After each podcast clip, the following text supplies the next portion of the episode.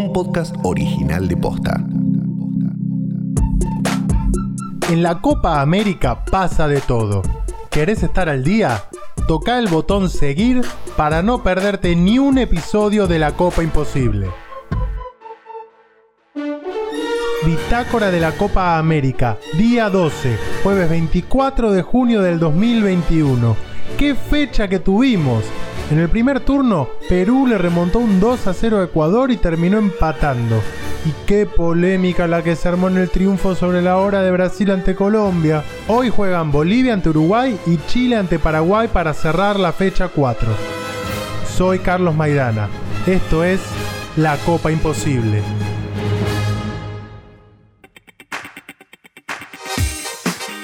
¡Qué fecha!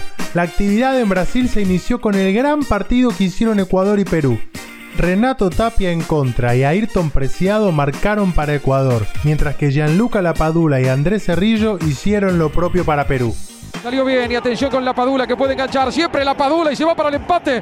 Va la Padula, la Padula, Carrillo. Tal cual lo contábamos ayer, Ecuador quedó muy complicado de cara a la clasificación a la próxima ronda.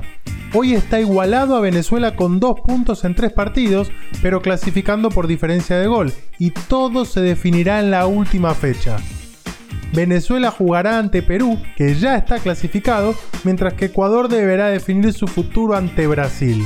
Sobre esto habló el argentino Gustavo Alfaro en conferencia. El equipo hace otra vez el gasto del partido, como lo hizo en los tres partidos que le tocó jugar, cargó con la responsabilidad de ir a buscarlo, marcó la diferencia, hizo un muy buen primer tiempo. Y el segundo es muy difícil encontrarle una, una explicación a que en ocho minutos nos saquen lo que nos había costado muchísimo construir en el primer tiempo. Tendríamos tranquilamente que tener siete puntos, eh, ir a disputar con Brasil la chance de liderazgo del grupo y tenemos dos, hoy estamos clasificando por diferencia de goles y tenemos que ir a jugar con Brasil a buscar la clasificación con Brasil después de rendimientos que tuvimos que, que estuvieron por lo menos en dos partidos por encima del rival. Por su parte, Ricardo Gareca se abstrajo por un momento del fútbol. Tras el partido, envió un mensaje al pueblo peruano que este martes se vio sacudido por un sismo de 6 grados en Lima y otra zona de la costa central, sin víctimas, pero con daños materiales y mucha angustia. Si me permite, quisiera eh, esta reacción, aunque no un triunfo, a, a la gente que la ha pasado mal, eh, tenemos entendido a través de, del sismo en, en, Perú y que bueno, deseamos una pronta recuperación de todo, así que queremos dedicarle esta reacción que tuvo la selección a ellos, ojalá que por lo menos hayan, los haya puesto contentos en cierta manera. Buscábamos un triunfo pero no pudo. Y en el segundo turno llegó la polémica, pero también la sorpresa es que Colombia estuvo a punto de dar el batacazo ante Brasil, pero la selección local terminó empatando a falta de 10 minutos con un gol lleno de discusiones y ganándolo sobre la hora en una pelota parada. Luis Díaz abrió el marcador para Colombia en el primer tiempo con un golazo de antología.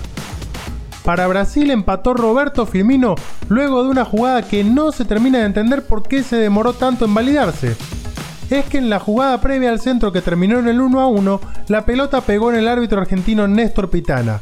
Y el reglamento marca que cuando la pelota pega en el árbitro se debe reanudar con un bote a tierra a favor del que tenía la posesión.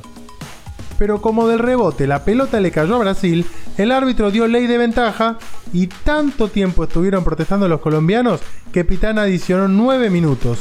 Y en el minuto 99 apareció Casemiro, el volante del Real Madrid, para poner el 2 a 1 definitivo.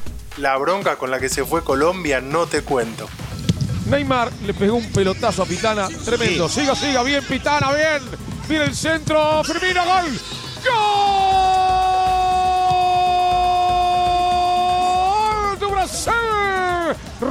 Firmino, un pase fenomenal desde la izquierda. En el grupo A, hoy tenemos dos partidos importantes.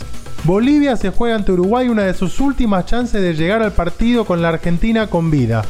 Este partido se jugará desde las 6 de la tarde en el Arena Pantanal de Cuyaba.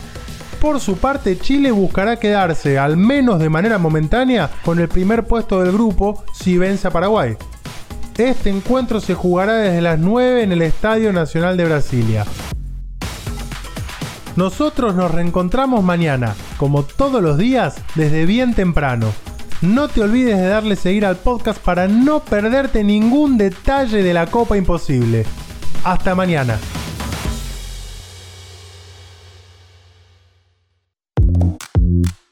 La Copa Imposible es un podcast original de Posta.